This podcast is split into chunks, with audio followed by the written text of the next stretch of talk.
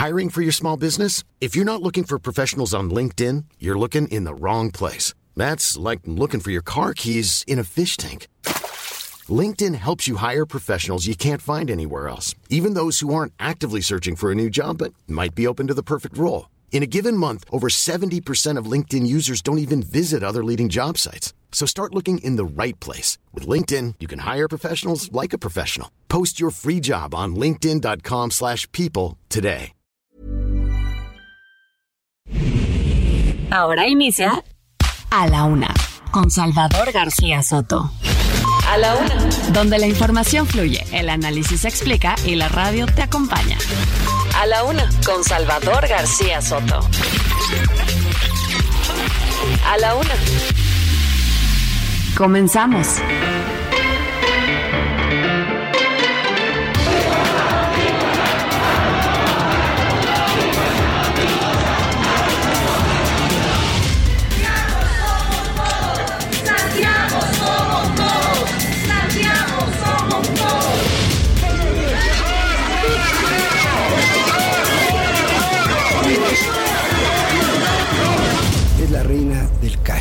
Vea cómo pagó 83 propiedades, la mayoría de ellas en cash, al contar.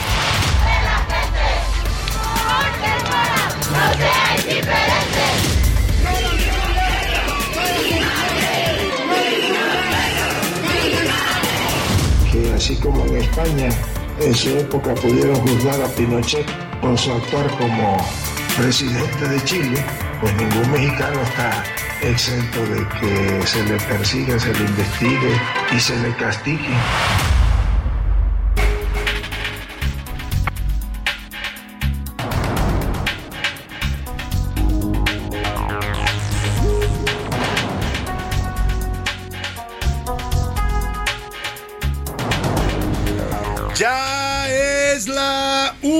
Tarde en punto en el centro de la República. Los saludamos con mucho gusto. Estamos iniciando a esta hora del mediodía a la una este espacio informativo que hacemos para usted todos los días a esta hora del día.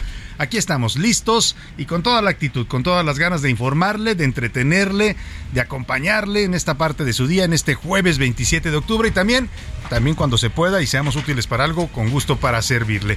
Eh, vamos a tener un programa con mucha información, con muchos temas importantes, interesantes. Le voy a contar las historias de este jueves 27. Vamos a tener también, por supuesto, entrevistas con los protagonistas de la noticia. Vamos a estarle llevando todo, actualizándole el panorama informativo con lo más relevante, solo lo más relevante de este panorama en México, en la ciudad y en el mundo. Soy Salvador García Soto y a nombre de todo este equipo de profesionales que me acompaña, le doy la más cordial bienvenida a este espacio, a este espacio que es suyo y le voy a, pues a tener, eh, por supuesto, todo, todo lo más importante. Y le platico rápidamente de este um, jueves aquí en la Ciudad de México, 23 grados centígrados la temperatura. En la mañana amaneció nublado. Eh, está entrando un frente frío que va a afectar acá a la capital de la República, pero todavía la temperatura se mantiene bastante agradable. Saludamos con gusto a todas las frecuencias, a todas las estaciones y a todas las ciudades en donde escuchan el Heraldo Radio en la República Mexicana y más allá de nuestras fronteras. Saludamos con gusto a toda la gente de la comarca lagunera y en la confluencia de los estados de Coahuila y, Durango. Les mandamos un abrazo afectuoso, igual que a la gente de Oaxaca capital. Muchos saludos a todos los amigos oaxaqueños en la zona de los valles centrales. También en el istmo de Tehuantepec, allá en Oaxaca, también se escucha el Heraldo Radio. Saludos a todos los amigos ismeños, a la gente de Tampico, Tamaulipas y su zona conurbada de Altamira, Ciudad Madero y más abajito. Si usted sigue el mapa donde termina Tamaulipas y empieza Veracruz, ahí también llega nuestra señal. Saludamos a la gente que nos sintoniza en Pueblo Viejo, Veracruz. También a la gente que nos escucha en el norte de la República, la frontera más transitada del mundo, que es la ciudad de Tijuana, Baja California. A la gente de Tuxtla Gutiérrez, allá al otro extremo de la República, en el sur, sureste del país. A la gente de Chilpancingo Guerrero también, por los caminos del sur se encuentra Chilpancingo Guerrero. A la gente de Monterrey, Nuevo León, por supuesto, a todos nuestros amigos regios les mandamos un afectuoso abrazo y un saludo. A la gente de, de Guadalajara, Jalisco, también muchos saludos a los amigos tapatíos, que tenemos una gran audiencia también allá en la Perla Tapatía. Y por supuesto, a toda la gente que nos escucha aquí en la gran, noble y leal Ciudad de México. Les mandamos un abrazo a todos los capitalinos, chilangos, a todos los que estamos por acá en esta gran megalópolis. Y vamos a saludar también a la gente que nos escucha al otro lado del río Bravo, allá en territorio de los Estados Unidos, en el estado de Texas. Saludamos a todos los amigos de McAllen, de Bronzeville, de Huntsville, Texas y también de San Antonio, Texas, esta gran ciudad de San Antonio. Igual, más al norte, en el mapa de los Estados Unidos, saludamos a toda la gente que nos escucha en Airville, Chicago, a través de las frecuencias de Now Media Radio. Muchos saludos a todos. Vamos a los temas que le tenemos preparados en este jueves, ya casi viernes. Decía por ahí José Luis Sánchez que le mandamos un abrazo, sigue todavía tomándose unos días de descanso. Que qué culpa tiene el jueves de no ser viernes, ¿verdad? Ya casi es viernes, ya hay que ponernos, hay que ir mejorando el ánimo, se acerca el fin de semana y le tengo temas importantes para contarle. Sin trabajo, en septiembre pasado se perdieron 120 mil plazas de trabajo después de tres meses de crecimiento. Esto es un reporte que emite hoy el INEGI y se lo voy a dar a conocer a detalle sobre el tema del empleo en el país. En duda, el diario estadounidense The New York Times reveló que mucha de la evidencia que presentó Alejandro Encinas en su informe sobre el caso Ayotzinapa no ha podido ser verificada como verdadera. También se revela hoy en el New York Times que el gobierno de México, eh, que concretamente la gente de la Comisión para la Verdad y de la Fiscalía Especializada para el caso Ayotzinapa se reunieron en Israel hace algunos meses con Tomás Cerón, el ex procurador de la PGR, que está acusado de delitos en el caso Ayotzinapa. Y lo confirma hoy en Cinas en la mañanera. Dice sí, que se reunieron con él, que le ofrecieron un criterio de oportunidad, pero que el señor Tomás Cerón se negó. Y también en este tema responde, eh, dicen que para, le decía yo, para un jaguar un león, bueno, pues en la primera emisión del miércoles de León, que empezó a eh, sacar al aire ayer Alejandro Rojas Díaz Durán, un hombre muy cercano a Ricardo Monreal, difundió un video de, en respuesta a los chats de WhatsApp que presentó el martes, en su martes de jaguar la gobernadora de Campeche, Laida Sansores. Le voy a decir de estos duelos que se traen los morenistas entre gatos, felinos y de todo hay en pleitos en Morena. Y en los deportes, Claudia Sheinbaum y directivos de la Fórmula 1 informaron que el Gran Premio de la Ciudad de México va a continuar hasta el 2025. Ampliaron dos años más el contrato para la Fórmula 1 de la Ciudad de México, para este Gran Premio Ciudad de México, lo cual es una muy buena noticia y habla de que pues esta, eh, esta organización internacional deportiva que es la Fórmula 1 pues está viendo con buenos ojos a la Ciudad de México para este evento, para continuarlo aquí por lo menos dos años más. Primero dijeron que era un evento muy fifí, cuando llegó la 4T, ¿se acuerda? Que lo iban a cancelar porque era un em, deporte elitista para ricos. Hoy, hoy están fascinados y la jefa de gobierno llegó ahí al Autódromo Hermano Rodríguez. Le voy a tener toda la información en la cobertura que está realizando para A la Una. El señor Oscar Mota, que se encuentra ahí, muy cerquita de los pits, nos va a estar dando todos los detalles del ambiente, que ya comienza hoy eh, a moverse con los eh, ensayos, con las primeras carreras todavía de prueba que están realizando los pilotos de Fórmula 1 ahí en el Autódromo Hermanos Rodríguez. En el entretenimiento, Anaya Rega nos va a platicar sobre el libro de Tenos Huerta, le llama Orgullo Prieto a su libro, y también sobre la bioserie de Miguel Bosé. Va a ser interesante ver la vida de este cantante español que está radicando actualmente aquí en México. Vámonos, si le parece, a las preguntas de este jueves para que usted, como siempre lo hace y nos da gusto que lo haga, participe y haga este programa con nosotros. En A la Una te escuchamos. Tú haces este programa. Esta es la opinión de hoy.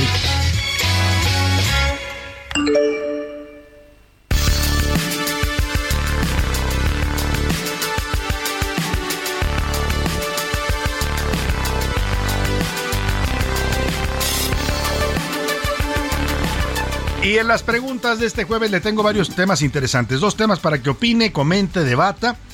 Son temas que tienen que ver con la agenda pública del país, que nos involucran a todos.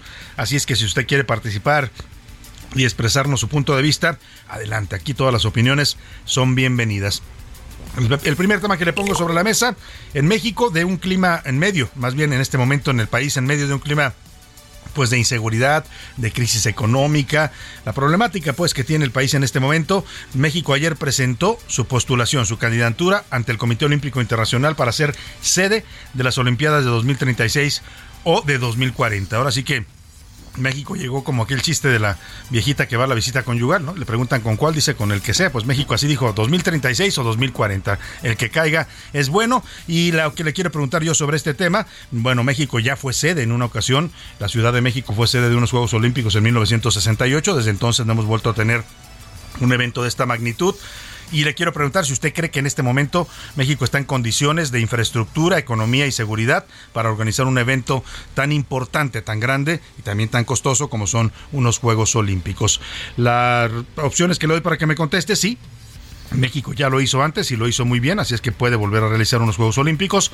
No, primero que arreglen los problemas internos graves que tenemos en el país, o de plano, pues todavía falta mucho para el 2036 o para el 2040. Ojalá y lleguemos, ¿no? A verlo a, esa, a ese año, pero pues todavía falta bastante y las cosas pueden mejorar.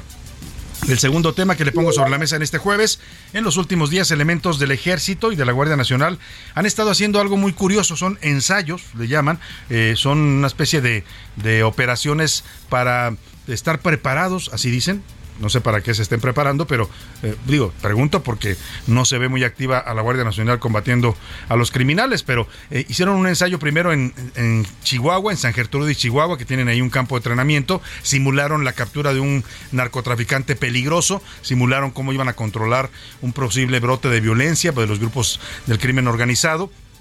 Y bueno, desplegaron miles, más de seis mil elementos en este ensayo. Ahí estuvo el secretario de Defensa, secretario de Marina, la secretaria de Seguridad, Rosa Isela Rodríguez. Dijeron que era una práctica, pues, para que me entienda. Pero luego vinieron también a la Ciudad de México y hay un video que está circulando en redes, ahora se lo voy a compartir en arroba ese García Soto, en donde hacen una, también otro ensayo, otra práctica en el metro de la Ciudad de México para simular cómo actuaría la Guardia Nacional y las Fuerzas Armadas en caso de que hubiera un acto terrorista en las instalaciones del metro. Esto ya empezó a moverse en redes y la gente dice, ah, caray, eh, ¿para qué están ensayando, no? Pero bueno, el tema es que, según el argumento oficial, es que están preparándose para eventos extraordinarios. Así lo están manejando para rebeliones como estas del crimen organizado que por cierto, cuando pasó en Culiacán hace ya, eh, ¿cuánto fueron? Tres años, ¿no? En 2019, el 5, el 17 de octubre de 2019 se acaban de cumplir tres años, pues no supieron cómo actuar. ¿eh? Ahí el crimen organizado los dobló toditos al ejército, al presidente y al Estado mexicano. Pero bueno, están haciendo estos ensayos y ya empezó a hacer ruido el que estén eh, pues ensayando para situaciones extraordinarias. Yo le quiero preguntar a usted qué piensa de estas prácticas o ensayos que está haciendo el ejército y la Guardia Nacional. Tres, tres opciones para que me conteste. Son necesarios, las Fuerzas Armadas deben estar preparadas para actuar en cualquier momento, dan miedo, el adiestramiento no debería hacerse en las calles o de plano están presumiendo fuerza y de paso también nos están mandando mensajes, ¿eh? por si alguien intenta hacer ahí una revuelta o algo por el estilo, me parece que también tiene que ver con un tema social.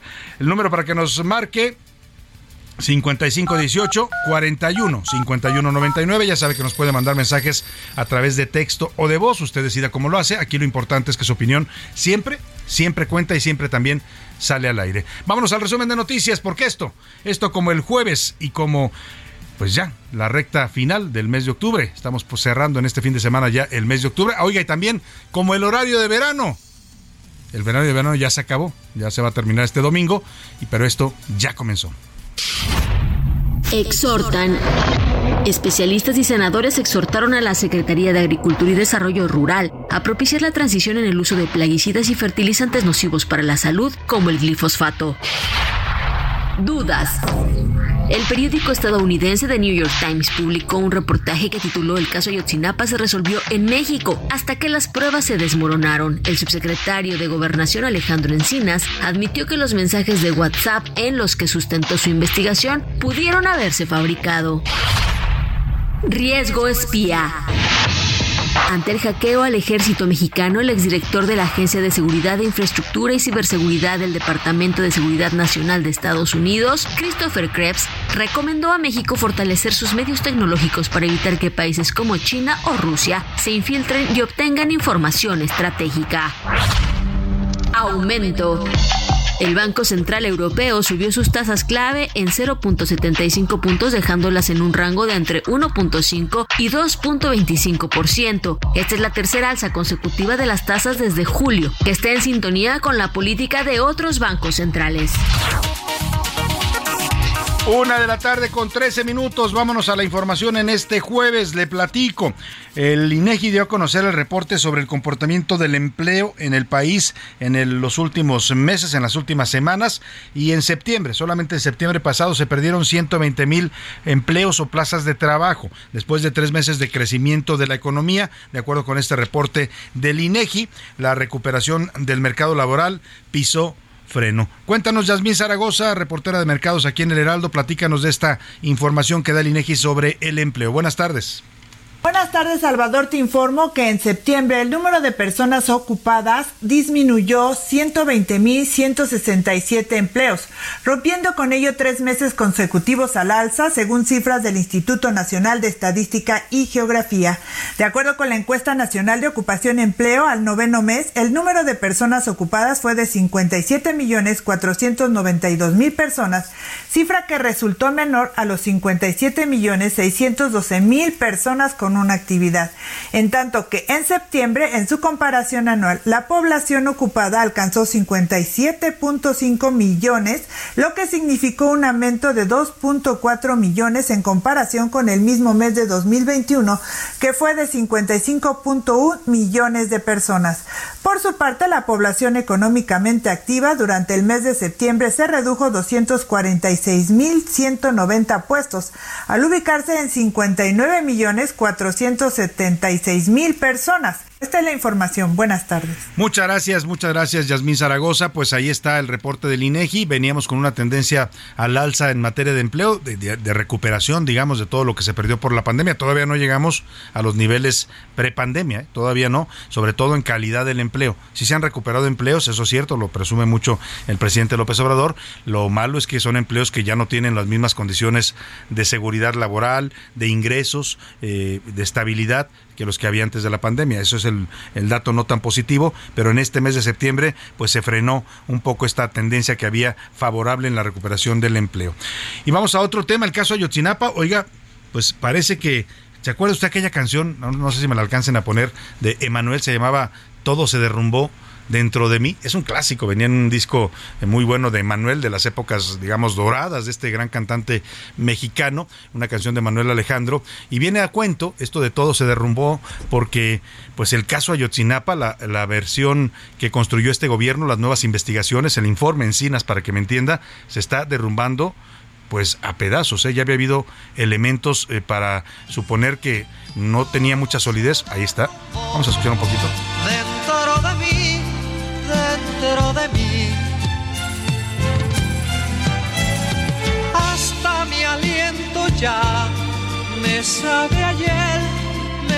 bueno, ahí está, solamente era la referencia porque pues todo esto que informó espectacularmente el gobierno de López Obrador, el subsecretario Alejandro Encinas, poco a poco se está cayendo a pedazos. La, eh, trataron de reconstruir o de sepultar la verdad histórica para construir una nueva verdad y la realidad es que pues no se está sosteniendo. Incluso hoy el presidente López Obrador en su conferencia mañanera reconoció que en la Fiscalía Especializada del caso Ayotzinapa quisieron dinamitar, escuche usted, o sea, dice que fue desde adentro todo este relajo que se armó, quisieron dinamitar la investigación sobre el caso Iguala. Sostuvo que buscaron aumentar de 6 a 20 la cifra de militares acusados. Esto es cierto, el presidente está revelando lo que realmente pasó y por qué se hicieron bolas con este tema, porque por un lado el fiscal que ya se fue, Omar Gómez Trejo, había solicitado 20 órdenes de aprehensión contra militares. Él la solicitó personalmente, pero no le informó ni a Encinas ni al presidente.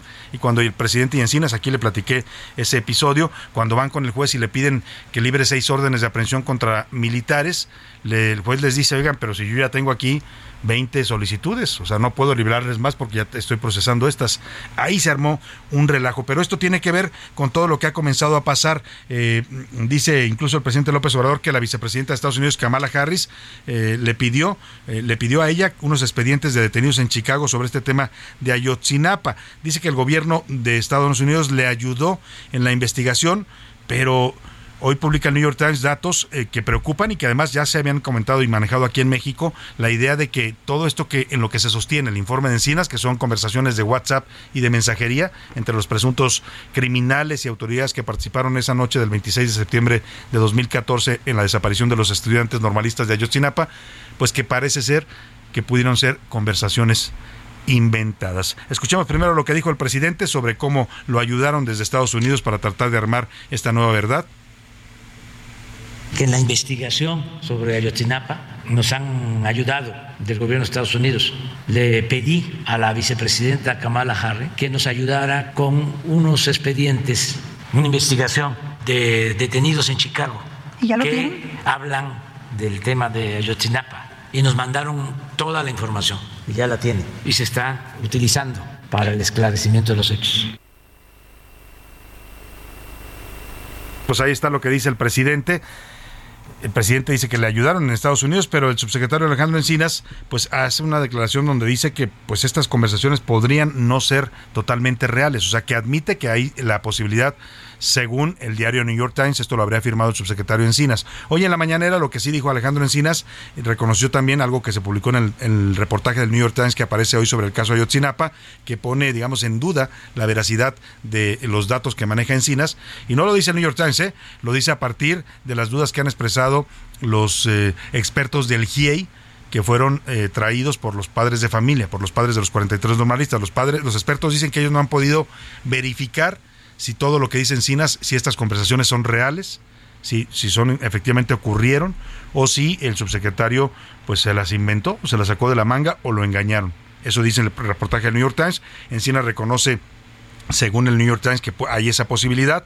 Y también el New York Times revela que el gobierno de México se habría reunido con Tomás Herón en Israel, buscando que eh, se, primero, pues que lo extraditaran, pero ante la incapacidad para extraditarlo, ya lleva más de un año, ya va para casi dos años el señor Tomás Herón que se fugó a Israel, y como no hay tratado de extradición, México ha estado pidiendo reiteradamente al gobierno de Israel que lo entregue.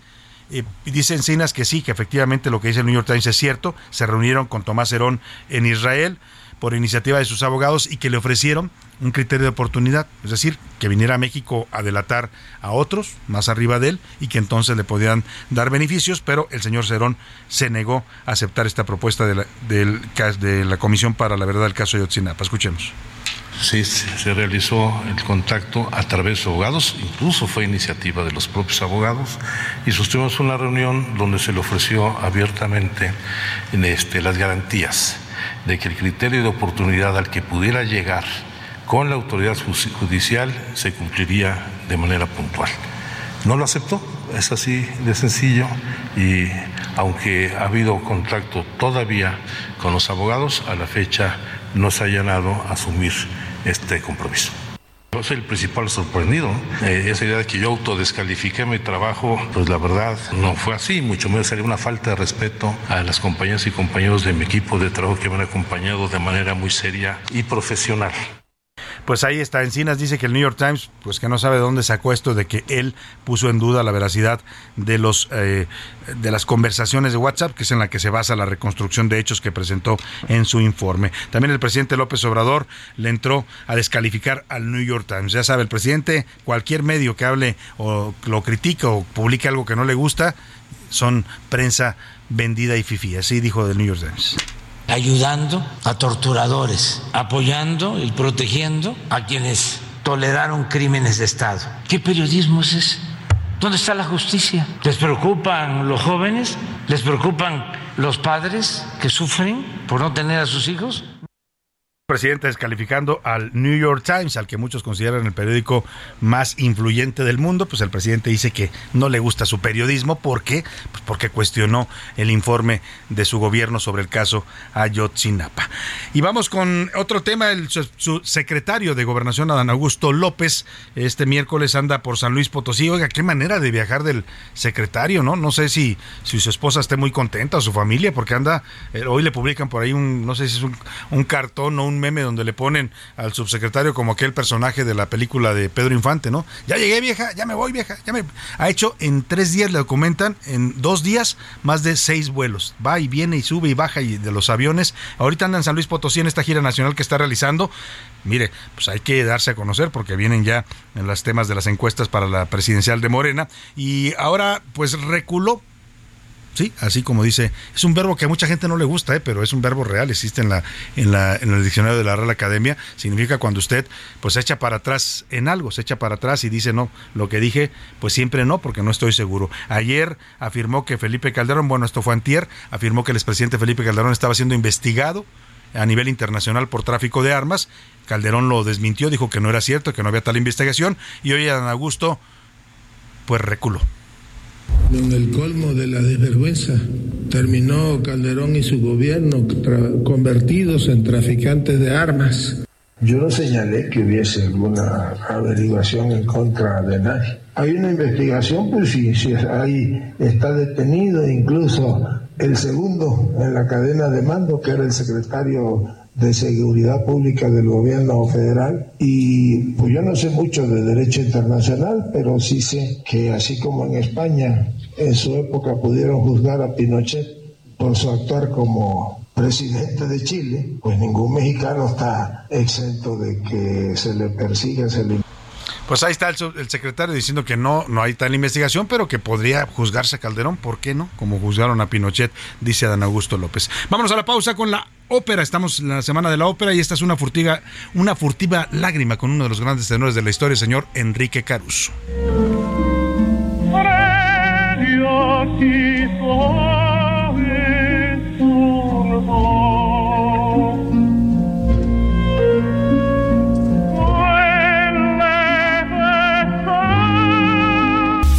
En un momento regresamos.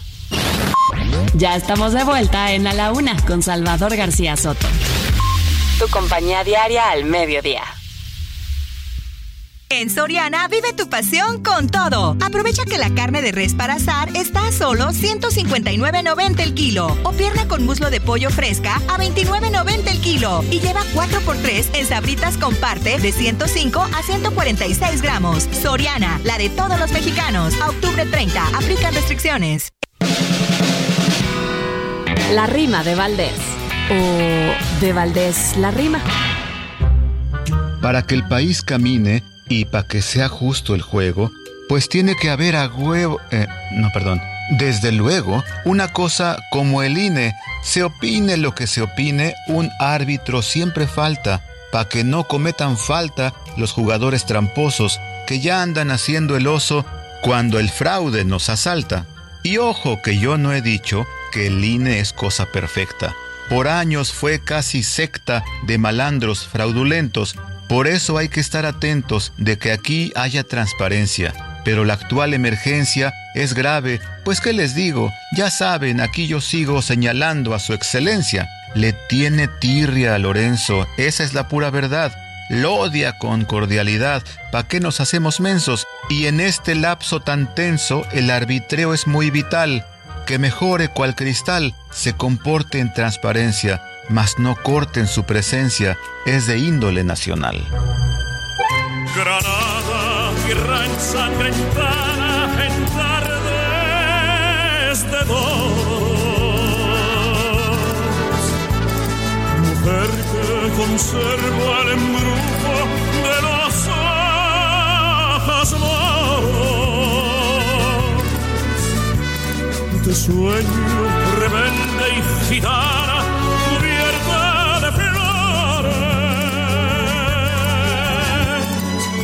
tu boca de grana, tu voz avanzada que me habla de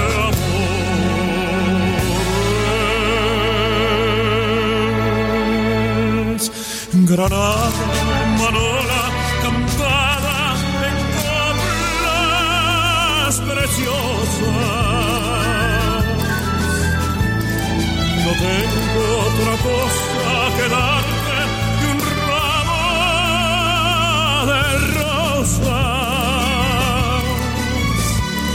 de suave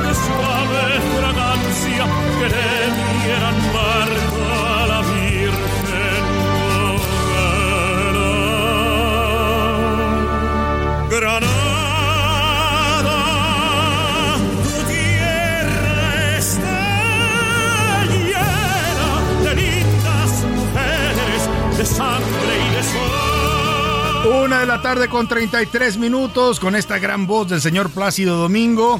Esta canción escrita en 1932 por el compositor mexicano Agustín Lara se llama Granada, por supuesto, la conocemos bien los mexicanos y la conocen bien en todo el mundo. ¿eh? Es una de las canciones interpretada por grandes tenores de todos los tiempos que es de las más cantadas en idioma español en todo el mundo, quizás junto con Bésame mucho y alguna otra por ahí, Cielito lindo, de las eh, idioma español es de las más cantadas en todo el mundo. Es un clásico de la música y bueno, en la voz de Plácido Domingo en esta versión de 1987 suena espectacular. Escuchemos más de esta canción que le dedicó Agustín Lara a esta gran ciudad del sur de España, Granada, una ciudad que evoca la presencia de los árabes en la península ibérica y seguimos con más para usted aquí en A la Una. Granada, Manola, cantada en coplas preciosas. No tengo otra cosa que darte que un ramo de rosas. A la una, con Salvador García Soto. Mantenimiento del orden público. Estamos plenamente convencidos que si las secretarías de seguridad y las fiscalías generales de justicia del, del, país no avanzamos por la ruta de fortalecer a las instituciones, difícilmente se podrá combatir de manera eficiente y eficaz a la delincuencia, brindar paz a la ciudadanía y, por supuesto, disminuir los índices delictivos. Esto que está usted ello, escuchando es la voz del, del secretario de Seguridad y Protección Ciudadana de la Ciudad de México, Secretaría de Seguridad Ciudadana se denomina, Omar García Harfuch. Está hablando ante el Congreso local. Ha comparecido hoy ante los diputados locales el secretario de Seguridad Ciudadana para presentar un informe sobre eh, pues el estado de la seguridad en la Ciudad de México. Esto con motivo del cuarto informe que presentó la jefa de gobierno Claudia Sheinbaum. Está informando sobre los informes de la estrategia de seguridad. Ha concluido, acaba de concluir hace unos minutos ya esta comparecencia en la que García Garfús pues eh, dio datos, cifras, eh, ya sabe, estadísticas sobre cómo va el comportamiento de la inseguridad, de los índices delictivos en la capital del país y también por supuesto tuvo algunos cuestionamientos de los diputados de oposición. Vamos contigo Cintia Stettin que te encuentras ahí en el Congreso local en la Ciudad de México en esta comparecencia de Omar García Garfús. Te saludo, buenas tardes. ¿Qué tal? Muy buenas tardes. A ver, se está cortando, se está cortando la comunicación con Cintia Stettin. La llamada parece que no, no enlazó bien, pero vamos a recuperarla para que nos informe cómo le fue al secretario de Seguridad Omar García Harfus, que se ha vuelto un personaje importante en este gobierno. Es uno, dicen por ahí, es uno de los hombres más cercanos a Claudia Sheinbaum y también de mayor confianza. Cintia Stettin, te recuperamos y te escuchamos. Adelante. ¿Qué tal? Bueno. No, Parece que está en una zona, Cintia, a ver si te puedes mover tantito, por favor, porque parece que no está habiendo muy buena recepción para la llamada. Eh, se nos corta un poco para que nos narre, pues, eh, los detalles de esta comparecencia. Le decía que Omar García Garfus es un personaje que ha cobrado relevancia. Ya era reconocido antes de llegar al gobierno de Claudia Sheinbaum como un policía eficiente, un policía de investigación. Él encabezó la policía ministerial de la ex Procuraduría General de la República, dio varios golpes importantes contra el narcotráfico y ahora es uno de los personajes más visibles de esta administración, la administración de Claudia Sheinbaum. Te escuchamos de nuevo, Cintia Stettin, adelante. Salvador, pues comentarte que el secretario de Seguridad Ciudadana, Omar García Harfuch, informó que en la Ciudad de México se han incautado más de cuatro toneladas y media de cocaína, pues que estuviera para la delincuencia organizada de millones de pesos. Dijo que con esta acción pues eh, se da un golpe fuerte a la delincuencia organizada e impide que el flujo de efectivo pues llegue a esta combatir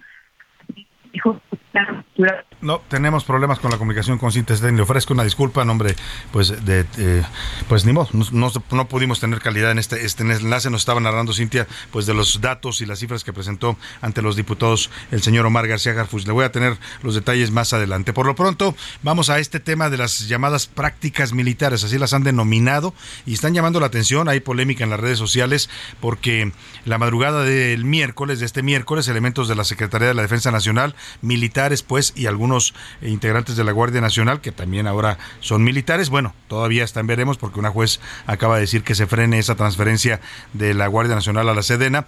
Eh, eh, ya compartimos este video en arroba ese garzoto, lo puede usted ver para que vea de lo que le estamos hablando. Y aparecieron en el metro decenas de soldados armados haciendo un operativo Esto era de madrugada y lo que, pues, eh, de lo que se trató, ya después informó la autoridad, es de una especie de ensayo, una práctica para que los elementos de las fuerzas castrenses y de la Guardia Nacional sepan cómo actuar en caso de un atentado terrorista. Se simuló, pues, un atentado terrorista en el metro de la Ciudad de México. Esto ocurrió en las estaciones del metro El Rosario y Pantitlán, aquí en la Ciudad de México, y eh, pues eh, se ve pues como si estuviera ocurriendo algo. En realidad se trata de una especie de ensayo.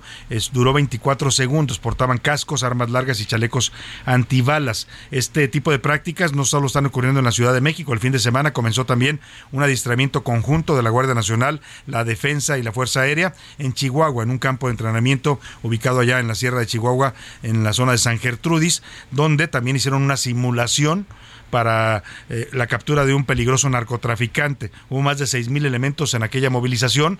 El argumento oficial es que se trata de prácticas de seguridad pero bueno, pues en las redes sociales empieza la gente a especular que si no estarán ensayando para otro tipo de sucesos, ¿no? Para algún tema pues de protesta social o vaya usted a saber. El tema es que eh, se trata pues dice la autoridad de eh, simplemente prácticas para que las Fuerzas Armadas y la Guardia Nacional estén capacitadas para actuar en sucesos extraordinarios como un ataque terrorista, una rebelión del crimen organizado como ya ocurrió en Culiacán si hubieran estado preparados entonces a lo mejor no, no sueltan Ovidio, ¿no? no los doblan como los doblaron en aquella ocasión, pero bueno, es la explicación que da la autoridad sobre estos hechos y este video que está circulando en redes sociales y que ya se lo compartí en nuestra cuenta de Twitter.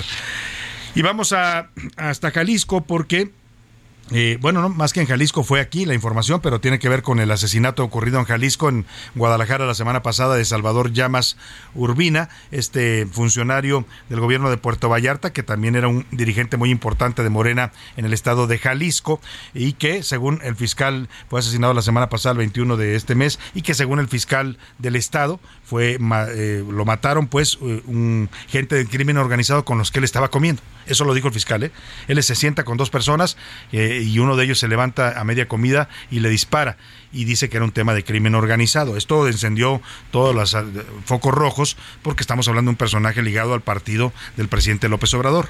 Bueno, pues hoy el subsecretario de Seguridad Federal, Ricardo Mejía, dijo en la mañanera cuál fue el modus operandi para asesinar a Salvador Llamas Urbina. Dice incluso que se parece mucho a la ejecución del exgobernador de Jalisco, Aristóteles Sandoval, que ocurrió el 18 de diciembre de 2020. Así lo narró el subsecretario Mejía Verdeja. Cuando menos hay ocho personas involucradas directamente en el lugar de los hechos y el modus operandi se asemeja a algunos que fueron utilizados en Puerto Vallarta, por ejemplo, en el caso del homicidio de Aristóteles Sandoval, exgobernador de Jalisco, en el bar Distrito 5 en Puerto Vallarta, donde también en el mismo lugar había eh, personas desperdigadas en el lugar. Pues ahí está lo que dice Mejía Verdeja, que este, esta ejecución del señor Salvador Llamas, dirigente de Morena en Jalisco y además también funcionario del sistema de aguas encargado del sistema de aguas de Puerto Vallarta y jefe de gabinete del alcalde de Puerto Vallarta, Jalisco, pues que tiene mucha similitud con, la, con también la ejecución que ocurrió del exgobernador Aristóteles Sandoval. O sea, lo que sugiere es que es el mismo grupo, pues, el que habría ejecutado a ambos funcionarios. Y vamos a este tema que está causando mucho revuelo en la política nacional, la eh, pues aparición de la gobernadora Laida Sansores en su llamado martes del jaguar, en donde eh, este pasado martes ah, pues eh, publicó conversaciones supuestas conversaciones privadas entre el líder del Senado Ricardo Monreal y el dirigente del PRI Alejandro Moreno y hizo acusaciones fuertes, políticamente fuertes, no, tienen mucho sustento la verdad en cuanto a, a lo que dice Laida Sansores, pero sí acusa a Ricardo Monreal de traición, de estar jugando con otros partidos, de tráfico de influencias, de darle pitazos, dijo Alejandro Moreno sobre las investigaciones en su contra. Pero para que esto ha desatado mucho revuelo, por supuesto, muchas lecturas políticas, pero para tener una de manera directa con uno de los involucrados en este asunto, saludo con gusto al líder del Senado, al coordinador de la bancada morenista, el, el senador Ricardo Monreal. ¿Cómo está, senador? Buenas tardes, qué gusto saludarlo. Salvador, me da gusto saludarte a mí también, saludar a público, a tu auditorio que te sigue cada vez con mayor número. Y aquí estamos a tus órdenes. Muchas gracias, le agradezco, senador. Pues ha dicho usted que va a proceder legalmente ante esto que acusó Laida Sansores. Entre otras cosas, dice que usted negoció con Alejandro Moreno el triunfo de su hermano David Monreal en Zacatecas. Esta es una de las acusaciones que le hace. No, es todo falso, es simplemente el contenido es basura, pero no me meto al contenido que es truqueado, falso, basura, sino a la actitud de una gobernante que es eh, violatoria de la Constitución y que parte de una ilegalidad de intervenir eh, comunicaciones privadas y que constituye un delito. Todo en México es una de las garantías de los ciudadanos. Nadie puede ser intervenido en sus comunicaciones privadas salvo por resolución judicial. A pesar de que es truqueada, tú mismo, Salvador, tienes, eh, porque nos hemos comunicado por la vía del WhatsApp, tienes mi WhatsApp. Y desde hace varios años, por razones de entrevistas o de amistad, puedes eh, cerciorarte de que mi perfil está sombreado. Lo que ella dice WhatsApp lo que no ha ocurrido nunca, pero además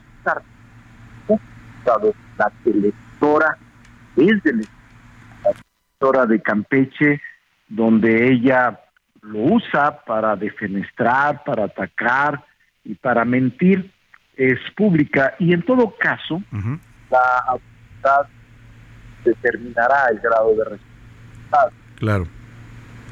La ley. Y hacer, ya yo me voy a Estamos eh, perdiendo por momentos al senador Ricardo Monreal en la comunicación. Vamos a tratar de, mejorar la calidad de la llamada. Le ofrezco una disculpa, andamos hoy mal con las líneas telefónicas, no están eh, pues este, funcionando bien para este tema que necesitamos de contactarnos con los entrevistados, pero vamos a recuperar un momento más. Estaba diciendo Ricardo Monreal que estos WhatsApp que publica Laida Sansores son falsos, es lo que dice usted, senador, que no se trata de su perfil de WhatsApp y que habrían truqueado estas conversaciones con Alejandro Moreno. Sí, en efecto.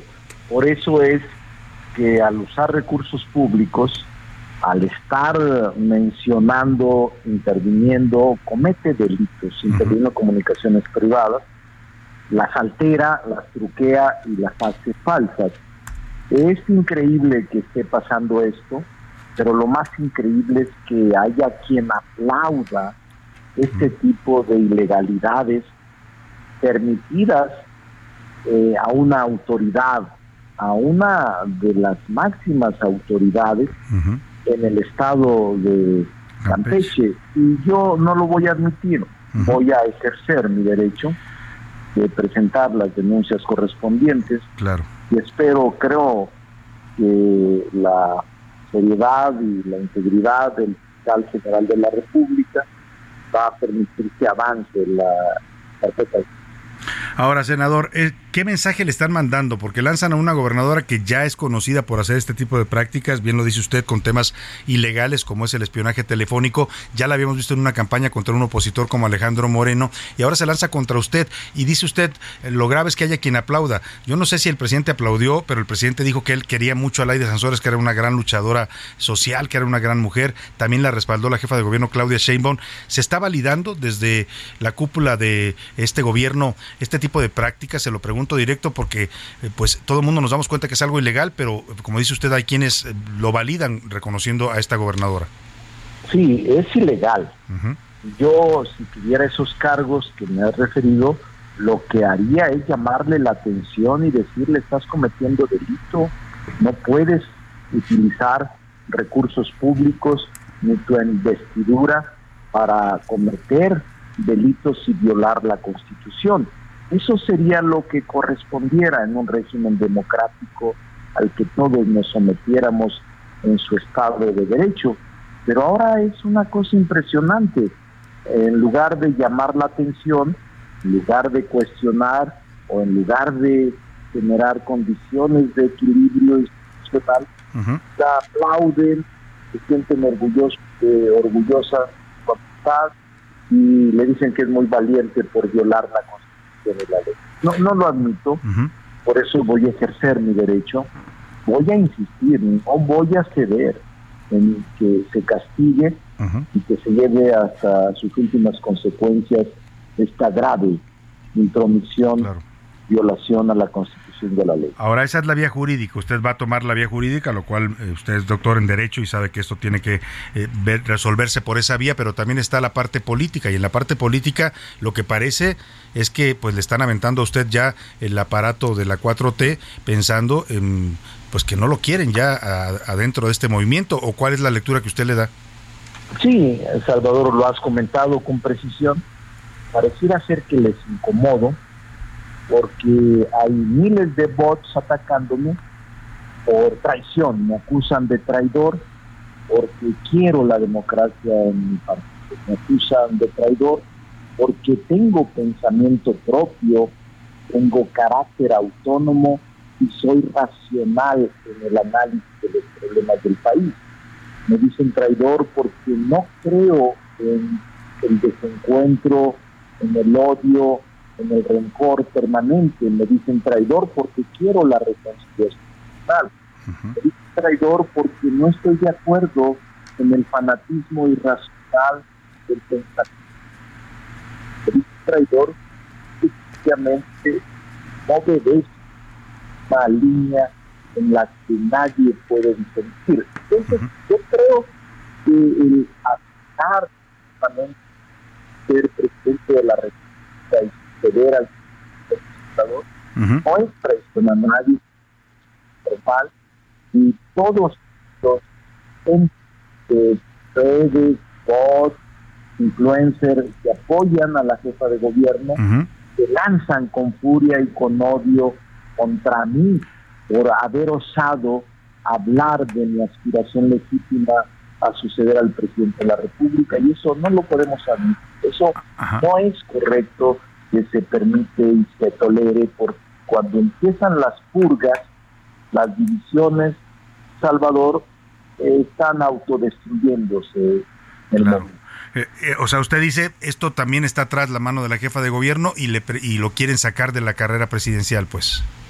Sí, porque no es casual, no es Campeche, y por supuesto que no, Salvador es mucho más allá. Si no tienes diferencia con ella, si nunca las has tenido, ¿por qué? ¿Por qué lo está atacando? Les preguntas. Tal vez si, si el que me hubiera agredido sea el gobernador de Veracruz, Tiene, que es tiene un sentido, ¿no? autoritario y un represivo, pues yo te diría, tiene razón el gobernador de Veracruz en atacarme. Pero acá sin motivo, sin razón, de manera innecesaria, te preguntas, ¿qué pasó? ¿De parte de quién? ¿Dónde está la más la mano que mece la cuna que lleva precisamente al gobierno de la ciudad? ¿Y qué va a hacer Ricardo Monreal? ¿Va a aguantar esto? ¿Va, va pues a seguir eh, siendo un elemento importante? Usted ha sido un operador político para el presidente López Obrador ahí en el Senado. ¿Va a aguantar esto o va a tomar alguna decisión en algún momento? Voy a resistir, no voy a salir por la puerta trasera de Morena, porque soy constructor y soy un fundador de Morena, un militante convencido, respeto al presidente. Yo no solo lo respeto, lo aprecio y no voy a pelear con él. Quizás sea uno de los elementos que me permite seguir luchando por él, pero también tiene todo un límite. Vamos a ver cómo escala esta exclusión y esta persecución que ahora sufro de mis propios compañeros de organización política. Decía usted las purgas, me recordaba pues a la época estalinista o de Robespierre, ¿no? Purgas a ese En estilo. efecto, tú lo has comentado porque conoces la historia, Robespierre y la Revolución Francesa, Stalin y la Revolución Rusa, eh, Nicaragua, el sandinismo, o Cuba con el Che, es decir, o la Revolución Mexicana con el asesinato de Madero y el asesinato de los líderes sociales más importantes, Zapata, Villa, todos ellos, y ahora eh, nos vemos envueltos en una eh, etapa de purga y de división lamentable. Damos un triste espectáculo cuando deberíamos estar preocupados y buscar soluciones a la carestía, a la inseguridad, a la inflación, a la recuperación económica, a la desigualdad. Estamos enfrascados en un espectáculo que no le ayuda nada a Morena, que cada vez la gente se decepciona de nosotros. Pues eh, senador Ricardo Monreal, coordinador de la mayoría de Morena en el Senado de la República, vamos a estar muy pendientes de cómo evolucione, como dice usted, este, pues esta nueva modalidad de la 4T de empezar unas purgas internas y también las decisiones y acciones que usted vaya tomando sobre el tema. Le agradecemos como siempre, senador para servirte y para servir al auditorio. Un abrazo y un saludo. Muchas gracias igualmente. Ahí está Ricardo Monreal, que hay purgas al estilo stalinista, dice al estilo de Robespierre en la Revolución Francesa, de los Castro contra el Che Guevara en la Revolución Cubana. Así está la 4T y dice que es lamentable, penoso espectáculo. Yo coincido, ¿eh? El, el país tiene muchos problemas para que se anden peleando ahorita por el poder todavía faltan dos años para la sucesión.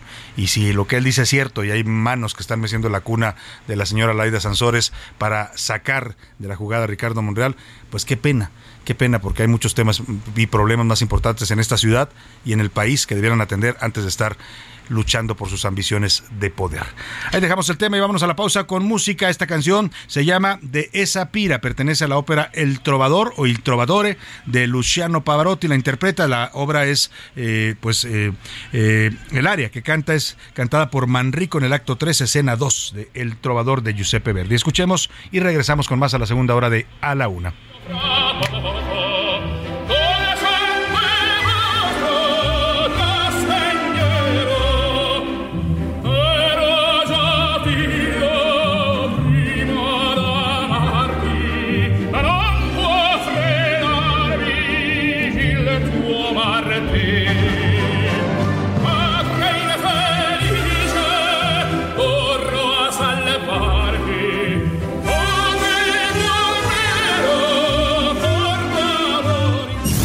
No le cambies. Estás en A la Una con Salvador García Soto. Información útil y análisis puntual. En un momento regresamos. Ya estamos de vuelta en A la Una con Salvador García Soto. Tu compañía diaria al mediodía. La la la la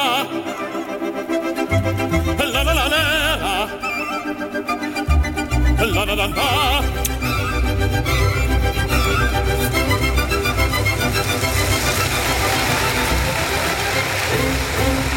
Ah, bravo Figaro, bravo, bravissimo, bravo La la la la la la la la la Ah, fortunatissimo per verità, bravo La la la la la la la la la Fortunatissimo per verità Fortunatissimo per verità La la la la La la la la la la la la la la la la la la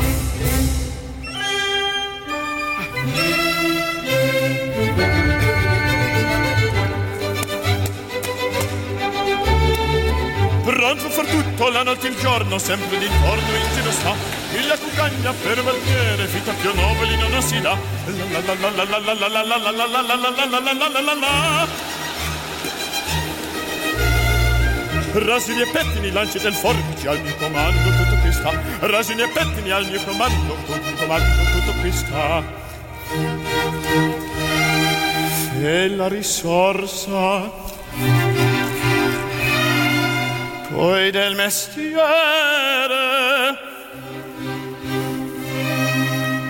Ya son las 2 de la tarde en punto en el centro de la República. Los saludamos con mucho gusto. Estamos iniciando a esta hora la segunda hora de A la Una y también ya la tarde de este jueves 27 de octubre. De fondo está escuchando esta gran voz de la ópera del señor Joachino Rossini. Es la ópera Las Bodas de Fígaro y esta área que está cantando es Fígaro Cavatina, una ópera del señor Johann Strauss que pues es una de las más conocidas por la gente con música de Wolfgang Amadeus Mozart, nada más y nada menos Imagínese el nivel de calidad que tiene esta ópera y en esta gran voz del señor Giacon, Gioacchino Rossini, se llama este tenor que interpreta al papel de Fígaro en esta gran ópera que le decía es una de las más conocidas en el mundo de la ópera. Escuchamos un poco más de esta maravillosa voz, esta maravillosa música, cerrando ya la semana de la ópera aquí en la Una. Per tutto la notte e il giorno sempre d'intorno in giro sta la cucagna per valchiere vita più nobili non si dà la la la la la la la la la la la la la la la la la Rasini e pettini, lanci del forbice al mio comando, tutto qui sta. Rasini e pettini al mio comando, tutto comando, tutto qui sta. E la risorsa poi del mestiere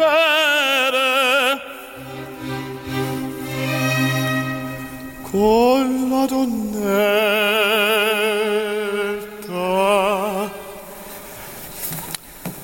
col cavaliere. Con la donnetta tra la malera. Col cavaliere. Tra la la la la la la la la.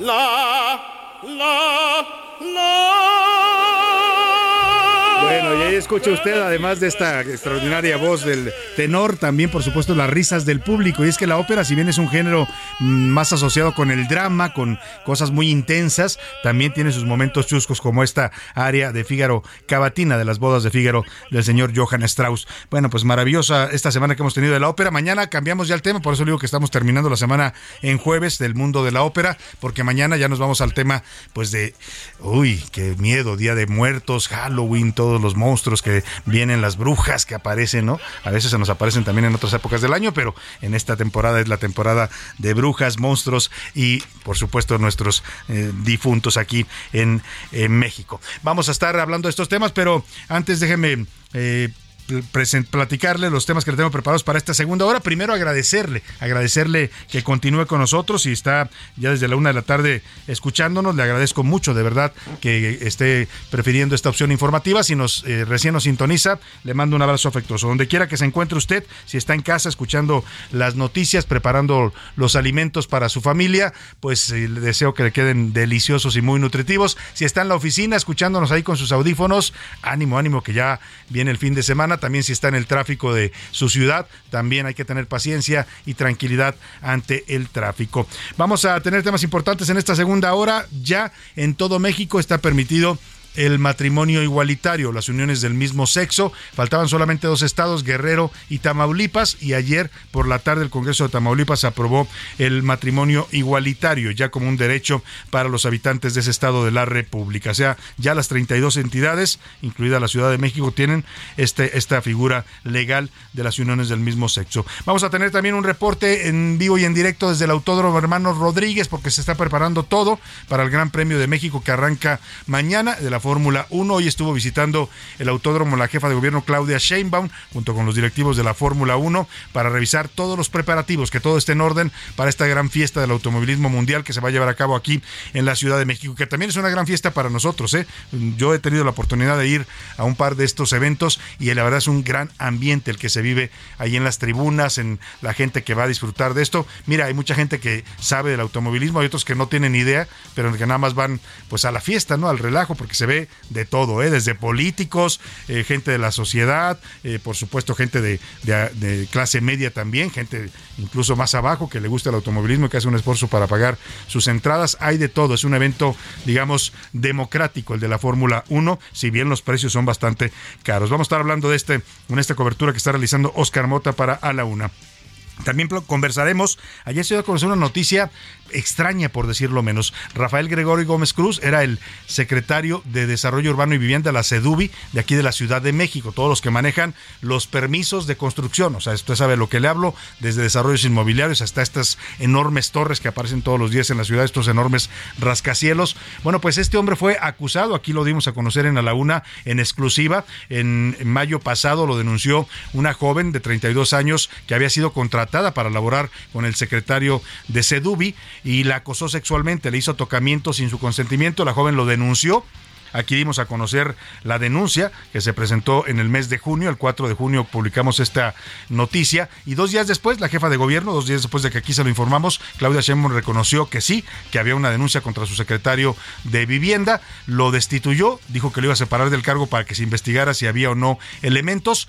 Pasaron seis meses y la investigación apenas empezaba a caminar a pesar de que Claudia Sheinbaum había ofrecido que iba a haber velocidad en estas investigaciones. El tema es que justo cuando lo estaban llamando a declarar por las acusaciones ya no solo de esta joven de 32 años, Mabe, se llama esta joven, así la han denominado, vamos a conversar con ella en este espacio, sino había otras denuncias que se habían sumado de mujeres, parece que el señor tenía problemas para controlar su sexualidad. Bueno, pues se murió Ayer apareció muerto en su casa y hay todo un misterio en torno a esto. Las autoridades no han dado un informe oficial de cuál fue la causa de muerte. Sus familiares corrieron ayer la versión de que se había suicidado el titular de la CEDUBI y en todo caso Ayer conversábamos con el abogado de esta joven denunciante Mave y él decía que sospechaban incluso de que se trataba de una simulación, ¿eh? que hayan simulado la muerte y pedía incluso que la fiscalía presentara el certificado de defunción. Vamos a conversar pues con esta joven Mave, fue la primera víctima que denunció, se atrevió a denunciar al depredador Rafael Gregorio Gómez Cruz, que ayer apareció muerto y bueno, si realmente se murió, se murió en la total impunidad. Ni la fiscalía de Ernestina Godoy, ni la, el gobierno de Claudia Sheinbaum, que se ufanan de ser muy feministas y de apoyar los derechos de la mujer, le dieron justicia a las víctimas de este depredador sexual. Vamos a hablar de esos y otros temas, pero como siempre a esta hora del programa lo más importante es escucharlo a usted, escuchar su voz en este espacio es una de nuestras tareas fundamentales y para eso ya están conmigo aquí en la mesa y les doy la bienvenida a Laura Mendiola. ¿Cómo estás, Laura? ¿Qué tal, Salvador? Ya enfilándonos al fin de semana, muy contenta.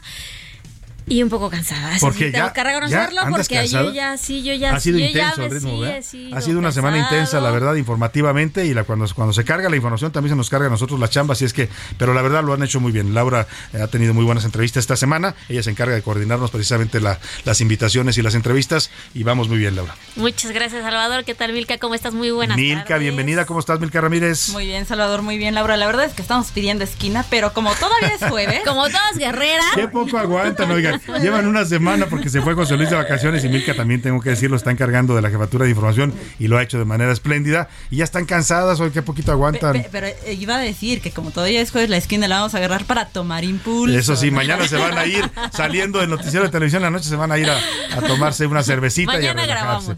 Me parece muy bien. Bienvenidos a, a las dos y vamos a, a preguntar, o más bien a escuchar, lo que le preguntamos a nuestro público. Hicimos dos preguntas interesantes, Milka Ramírez, sobre temas. Sí, Salvador, preguntamos sobre la candidatura de México para las Olimpiadas en 2036 o 2040, si consideran que México está preparado para organizar un evento de esta magnitud. Oye, hay mucho escepticismo, ¿no? O sea, no solo de la gente que dicen, a ver, una- unos Juegos Olímpicos para México, ¿podremos? Yo creo que hay que hay que soñar, ¿no? O sea, este país y lo que somos hoy se construyó a base de sueños, ¿eh? Hubo hombres mexicanos visionarios que dijeron, ¿por qué no? ¿Por qué no hacer una institución como el Seguro Social, ¿no? Para que la gente que no tiene recursos pueda tener salud. ¿Por qué no hacer, eh, no sé, por qué no construir un estadio que sea el más grande del mundo? ¿Por qué no construir una basílica que sea también uno de los centros religiosos más importantes? Nos hace falta volver a soñar a los mexicanos, Milka. Justo era lo que te iba a decir, yo soy de las personas que siempre ven el vaso medio vacío, pero fíjate que en esta ocasión digo, ¿por qué no? ¿Y por qué no? ¿Y por qué no? ¿Quién dice que no se puede? Bueno, pues ayer presentaron la candidatura a Marcelo Ebrard y Marijose Alcalá y es lo que le preguntamos, si cree que México está en condiciones o no de organizar unos Juegos Olímpicos. El segundo tema, El segundo tema es sobre estas prácticas que están haciendo el Ejército y la Guardia Nacional para estar preparados a futuras eventualidades. para eventos extraordinarios, dice, ¿no? Quién sabe qué estén viendo en el panorama que andan poniendo a ensayar eh, ataques terroristas en el metro, ¿no? Ay. Sublevaciones allá en Chihuahua, sublevaciones me refiero al crimen organizado, ¿no? No, no, no hablo de otra cosa, pero sí están haciendo prácticas bastante vistosas, ¿no? O sea, Sí. en Chihuahua fueron seis mil elementos los que participaron en este simulacro, Laura. Sí, la Guardia Nacional que se sumó a las labores de la Fuerza Aérea y del Ejército, como en, en medio de toda esta discusión de la militarización, Sí. ¿no? Y se suman allí en Chihuahua a, a- a hacer eh, simulaciones de eventos, por ejemplo, de, de capos. De- de captura de un capo importante, ¿no? Importantes, exactamente. Y la verdad que muy vistosas, históricas en este sentido, porque ya estamos hablando de tres cuerpos de, seguridad, de seguridad que son el que se coordinan, ¿no? Exactamente. Pero ahora lo que queremos es que ya lo practicaron, ojalá y les salió- se les salió muy bien el ensayo, porque incluso tuvimos una nota que la difundimos en televisión. Ahora que lo hagan en la práctica, ¿no? Que vayan por los grandes capos, que es algo que no ha hecho este gobierno. Y que dudo que lo hagan en lo Sí, que resta que de- dudo que lo hagan yo también. Es eh, abrazos, no balazos, la política de seguridad. Y es momento de preguntar en este programa, ¿qué dice el público? Salvador, ¿qué te parece si empezamos con una petición? A ver. Nos dicen, no, no nos da nuestro- el nombre eh, esta radio escucha, pero nos dice, por favor, mándenle un saludo a mi jefa, se llama Elizabeth Hernández y es fan del noticiero. Elizabeth Hernández, jefa de nuestra radio escucha, que no nos dio su nombre, pero que tú vas a saber porque eres su jefa. Te mandamos un abrazo afectuoso y muchos saludos. Gracias por escuchar a la UNI porque te gusta. Soy Güences García, creo que no debería de sorprender tanto, se refiere al tema de las prácticas del ejército y la Guardia Nacional. Lo sorprendente sería que no estuvieran prepara preparados para cualquier eventualidad. Ahí está su opinión. Buenas tardes, Salvador, Laura e equipo de A la Una. Estos ejercicios los hacen periódicamente las Fuerzas Armadas y no es que el crimen organizado al ejército, bueno, o sea, dice que es mejor que el ejército esté preparado. Sí. ¿Cuántas veces aprendió al Chapo y no pasó nada? No se necesitan miles de elementos para, de- Exacto. para prender a un delincuente. Eso es lo que sorprende un poco y es lo que hace pensar, ¿realmente será eso lo que están ensayando? ¿O no estarán viendo un escenario donde, o, o a qué información tendrá el gobierno, no? Bueno, es- ahí lo dejamos, no quiero especular, pues. Muchos saludos a todo el equipo. Soy Héctor M de la Ciudad de México. Saludos, Héctor. sobre los preocupantes ejercicios y simulacros, pero además muchísimas otras cosas importantes. Deberíamos buscar tal vez, ah, bueno, nos sugiere que busquemos a un especialista que se llama Alberto Escorcia. Ah, lo vamos a buscar con gusto para estos temas. Bonita tarde, Salvador. Laura. Eh, ajá, Salvador Laura le envía un saludo a José, José Luis Luis, y a Sánchez. todo el equipo. Soy Alberto de Colima. Estaba en una llamada y no escuché las preguntas, pero no quise dejar pasar a saludarlos y desearles un excelente Gracias, Alberto. Le mandamos un abrazo allá a Colima. y si no alcanzaron a escuchar las preguntas, pueden ir, Salvador, a tus redes sociales. Ahí, sí, ahí publicamos está también, en Twitter, ¿eh? ahí aparecen las dos preguntas, incluso puede contestar también la encuesta en Twitter. Eh, Salvador, buenos días. Buenos días a todos en cabina. Los saluda Samuel, escuchando desde Hermosillo. Hermosillo, qué bonito es Hermosillo, ¿eh? Y qué rico se come la carne ahí, es las tortillas o vaqueras. ¿Han, han, han comido en Hermosillo? No, yo no he tenido la fortuna Un día de, ve, de- un día ve. de degustar toda la, la gastronomía de Es muy rica la gastronomía de Sonora. Bueno, básicamente es carne, carne con tortillas de harina, pero hay cosas muy ricas, los frijolitos, las coyotas, eh, eh, todo lo que preparan allá es, es delicioso. Los hot dogs son deliciosos en, allá en Sonora. Bueno, cabe destacar que aquí hay unos famosos hot dogs sonorenses a los que sí he ido. Ah, sí, y son muy ricos. Son bueno, muy pues el día que vayas allá, los pruebes allá, vas a ver que son el doble de rico. En Twitter, ¿qué dice nuestra comunidad? Twitter, arroba ese García Soto, Laura. Sobre qué opina nuestro radioescuchas de estos ensayos de los que hablamos del Ejército y la Guardia Nacional, el 19% nos dice que son necesarios, el 29% que dan miedo y el 53% que es una manera de presumir la, la- La la fuerza fuerza, del- del, Estado. del Estado. ¿No? Y sobre eh, qué opina si México tiene las condiciones, infraestructura, economía y seguridad para eh, ser sede de eh, los Juegos Olímpicos. El 10% dice que sí, que ya lo hizo antes, el 86% que primero deberíamos atender los problemas nacionales, Sí. ¿no? Y el 7% que las cosas pueden mejorar. Pues sí, y además está difícil la competencia, ya nos decía ayer Oscar Mota, entre los candidatos está China, que quiere llevar los Juegos a Wuhan, la ciudad que fue el- la zona cero de la pandemia de COVID, y está Qatar, que está organizando el, el próximo Mundial, está Turquía y está la Gran Bretaña y Alemania, además, imagínese usted, está dura la competencia. ¿Qué más saludos tenemos, Milka? Nos saludan también, bueno, Miguel Ramírez desde el Estado de México. Eh, hay otro comentario. Dice, será muy difícil traer los Juegos Olímpicos compitiendo contra China. Nos saludan desde Monterrey y también nos manda saludos Víctor Gil. A todos muchos saludos y ya que andamos hablando de temas olímpicos y del deporte, vámonos precisamente con el señor Oscar Mota que se encuentra allá en el Autódromo Hermano Rodríguez, ya preparándose para esta gran cobertura de la Fórmula 1, el Gran Premio de la Ciudad de México. Los deportes en A la Una con Oscar Mota. Oscar Mota, ¿cómo estás? Te saludo allá en los pits que apenas están preparándose para este Gran Premio de la Ciudad de México. Oscar, ¿cómo estás? Buena tarde. Mi querido Salvador García Soto, amigas y amigos de la UNA, hoy un gran día para ganar, por supuesto, ya estamos aquí desde la mañana, cobertura in situ, o sea, en el lugar, por supuesto, para volvernos internacionales del Fórmula 1 Gran Premio de la Ciudad de México, presentado por Heineken, donde el Heraldo Media Group es patrocinador local. Les platico, desde la mañana que andamos por aquí, primero no hay tráfico todavía en la zona pues de Ciudad Deportiva, Velódromo, Palacio de los Rebotes, ¿no? Palacio de los Deportes, porque bueno, todavía no está abierto al público. Ojo, esto es importante para los amigos y amigas que nos están escuchando y que ya tienen su boleto para mañana, ¿no? O sea, bueno, mañana, sábado y domingo. No va a haber, no va a haber estacionamiento, considérenlo muy bien. Están habilitadas ya algunas rutas que se los van a traer aquí al autódromo.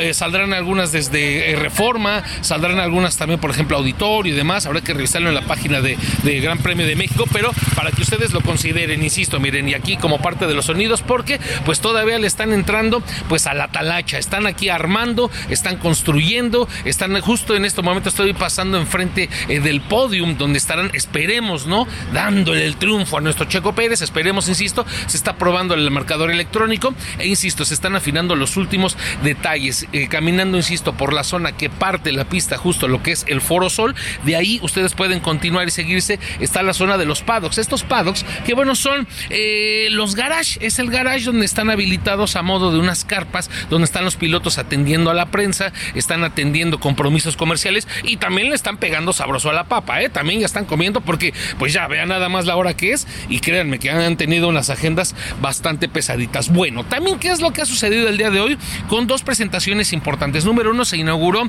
aquí el Museo del Automóvil, eh, del Automovilismo Mexicano, número uno, y también se presentó en conferencia de prensa una información importante que ustedes, aficionados a la Fórmula 1, tienen que conocer. Escuchemos. Al gobierno de la Ciudad de México, el Gran Premio Mexicano se mantendrá en el calendario de Fórmula 1 hasta 2025.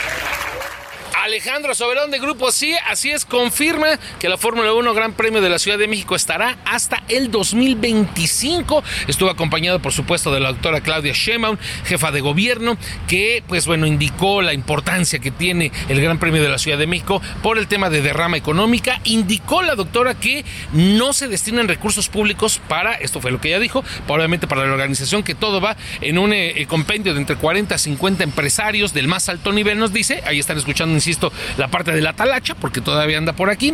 Y este es lo que comentó Claudio Shemon, a quien tuve la oportunidad de abordar para hacerle un par de preguntas en exclusiva para la una con Salvador García Soto. Primero, sobre la inauguración precisamente del Museo del Automovilismo Mexicano. Y número dos, pues saber obviamente su pronóstico para la carrera del domingo. Doctora, ¿qué le pareció el museo? Pues increíble ver la evolución de los primeros autos con toda su, obviamente, tecnología, pero además cómo ha aumentado la seguridad para los pilotos. Entonces, pues realmente está increíble.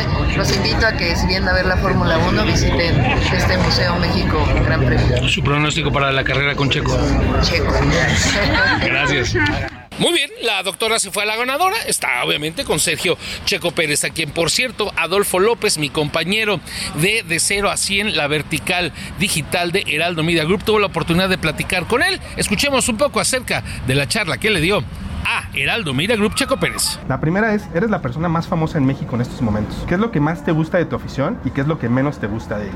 Lo que más me gusta es su entrega. Yo creo que la entrega que tienen los mexicanos es inigualable, ¿no? Eh, no hay un piloto en el mundo que, que, tenga más afición que yo en estos momentos, sin duda. Quizá lo que no me gusta es que a veces no estoy comiendo o estoy en un momento con mis hijos, no respeten ese momento, ¿no? No todos, no en general, pero sí, eh, sí hay quien no, no puede respetar el hecho de que estoy comiendo, porque también los entiendo, ¿no? Muchas veces no se imaginan que vengo de 300 fotos o 500 fotos y luego ya llego a la, ya a la, 500 y, y, está enojado, ¿no? Porque no, no me puedo tomar la foto con ellos, o porque quiero estar con mis hijos, o porque quiero estar comiendo tranquilo, pero también la entrega es, es única. Pues ahí está, también eh, finalizar solamente con el tema, continuarán algunas actividades, habrá una eh, fiesta programada ahí entre las 7 y 8 de la noche, antes también se va a inaugurar el eh, museo, el muro del honor del deporte motor en México, por supuesto aquí en el autódromo, mientras continúan las pruebas de seguridad, continúan los armados y desarmados, así que nosotros continuamos en esta cobertura exclusiva, por supuesto, para la una con Salvador García Soto. Yo soy Oscar Mota Aldrete. Hoy un gran día para ganar. Muchas gracias, Oscar Mota. Pues ahí está la pregunta que le hizo Oscar Mota a la jefa de gobierno Claudia Sheinbaum, su pronóstico para la carrera de la Fórmula 1 aquí en México. Dijo el checo. No le preguntó y su pronóstico para el 2024 porque hubiera dicho yo merita, ¿no? Seguramente le hubiera dicho es Claudia, como dice su campaña. Vamos rápidamente hasta las inmediaciones del, del autor hermano, Rodríguez, porque ya hay todo un operativo ¿eh? de seguridad y operativo vial también, porque este fin de semana esa zona se va a congestionar con toda la gente que llega a ver la Fórmula 1. Te saludo ahí la zona del autódromo. Israel Lorenzana, ¿cómo estás? Buena tarde. Salvador García Soto, un gusto saludarte esta tarde. Efectivamente, ya tenemos un operativo por parte de elementos de la Secretaría de Seguridad Ciudadana aquí a través de la zona de Viaducto Río de la Piedad. Los vehículos están estacionados en carriles laterales, los elementos policíacos apoyan para agilizarlo y es que han comenzado a llegar muchísimas personas aquí al Autódromo Hermano Rodríguez, exactamente a la puerta número 6, así que bueno, pues habrá que tomar previsiones para nuestros amigos que vienen de la zona de Churubusco y con dirección hacia la calzada General Ignacio Zaragoza, hay que utilizar los carriles de extrema izquierda, ya que te reitero, a la altura de la puerta número 6 tenemos todo un operativo por parte de los elementos policíacos. Salvador García Soto, la información que te tengo. Muchas gracias Israel Lorenzana y es todo un tema ahí a los alrededores, la gente que vive en esas colonias aprovecha y saca sus negocitas, sus vendimias, ¿no? Venden playeras, venden de todo, incluso apartan lugares y eso también les deja un dinerito a toda la gente que vive en las inmediaciones del autódromo. Y faltan, miren, mientras aquí nos preparamos para la Fórmula 1 en allá en Qatar, pues están preparando para el Mundial de Fútbol. Faltan 24 días y ya están revisando todo el tema de seguridad. Le presento este destino Qatar. ¿Una estufa que manejas desde el smartphone?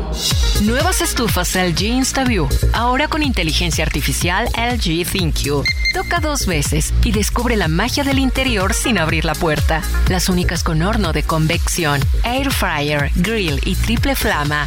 Descubre la inteligencia de la cocina con LG.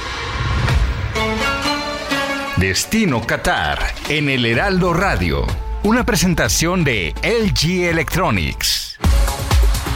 El sistema de refrigeración del estadio Lusail, que Qatar ha descrito como de última generación, pasó la primera prueba tratando de mantener frescas las gradas. Los niveles de humedad y las temperaturas evidentemente serán más bajos cuando comience el torneo, pero habrá otros desafíos.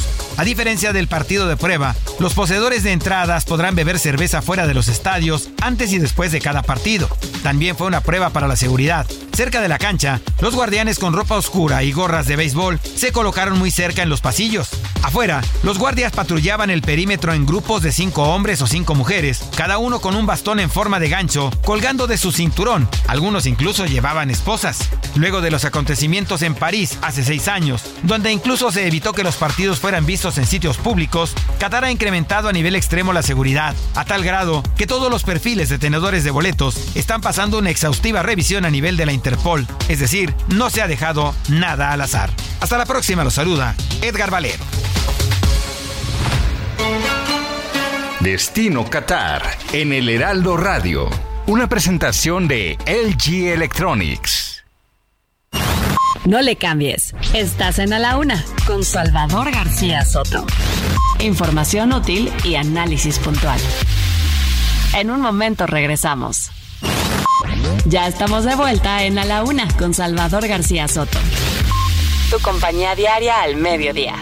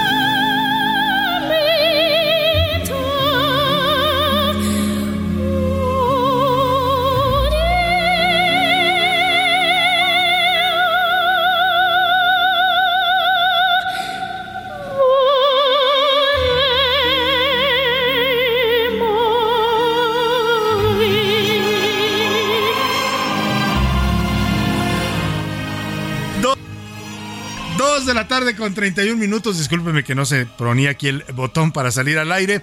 Estamos regresando de la pausa con esta gran, gran eh, ópera, con esta gran también área de esta ópera que se llama. Eh, la ópera es eh, titulada Gianni Siciliani Sici, Gianni Sici, es una ópera de 1918 de Giacomo Puccini y de Giovacchino Forzano. La canta eh, en esta interpretación la soprano Amira y junto con André Riu.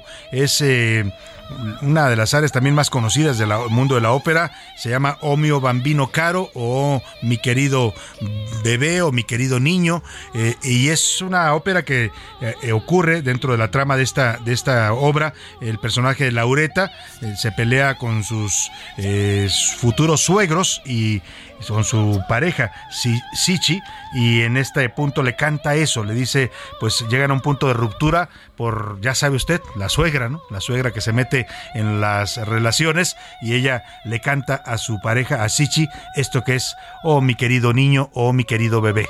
Escuchemos un poco más de esta extraordinaria eh, ópera y esta extraordinaria voz también que la interpreta.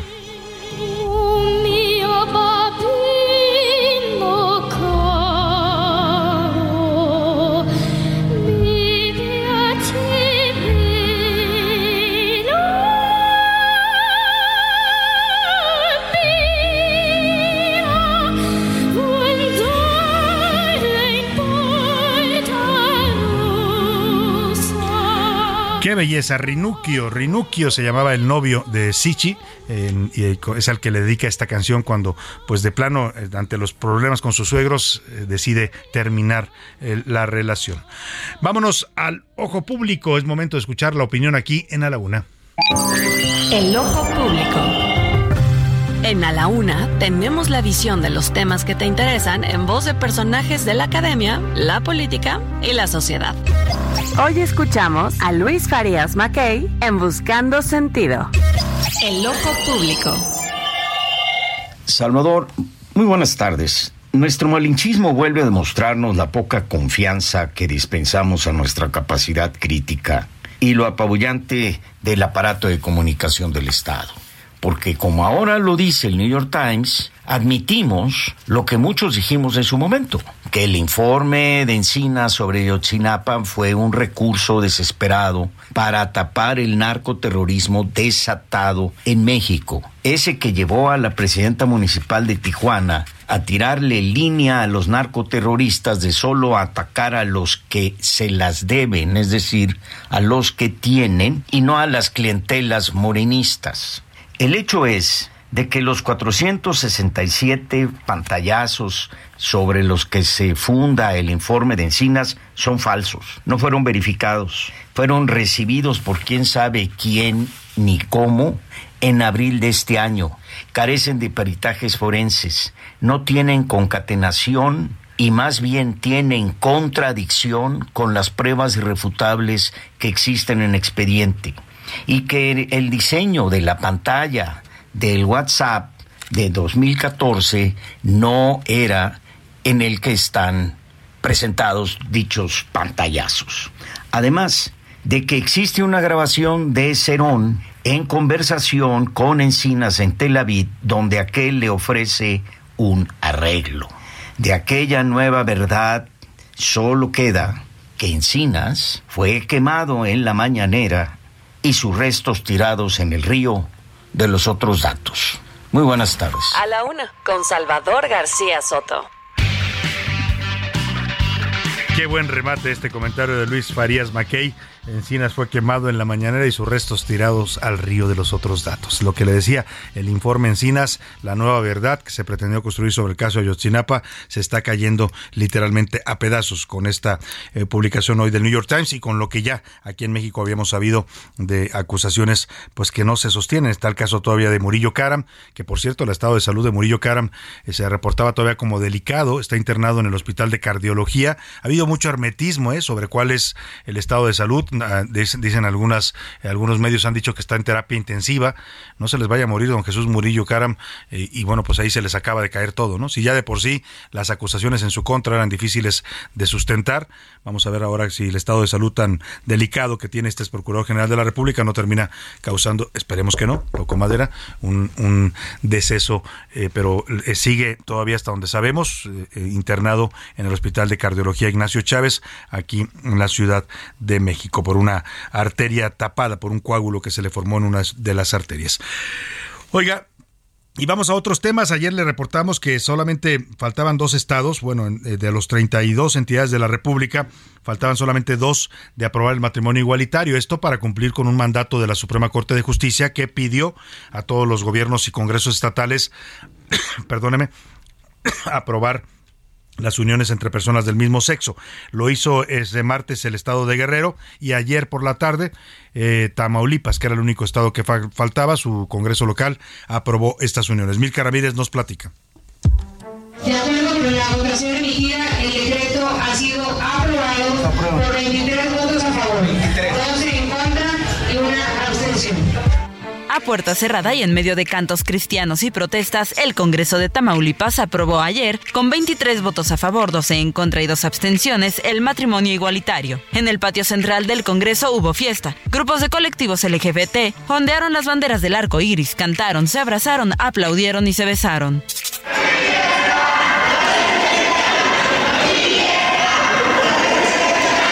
Durante la sesión, grupos religiosos entonaron cánticos cristianos. Debido a esto, el diputado Humberto Prieto Herrera del PAN no pudo dar su discurso y tuvo que bajarse de tribuna.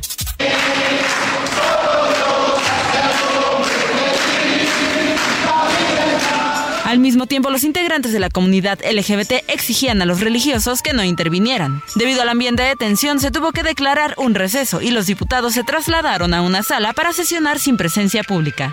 Solicito seguridad que salvaguarden este salón. Ya lo había solicitado y estamos esperando que los de seguridad atiendan. Tras la aprobación, los colectivos destacaron que todavía falta mucho por hacer. Habla Domingo Herrera, integrante del colectivo LGBTTIQ de Tamaulipas. Nos falta muchísimo. Esto es un paso muy importante, pero esto es solo un paso de los muchísimos que nos faltan para hacernos notar, para hacernos valer. Eh, pues ahora sí que hasta que la dignidad se haga costumbre. Para A la Una con Salvador García Soto, Milka Ramírez.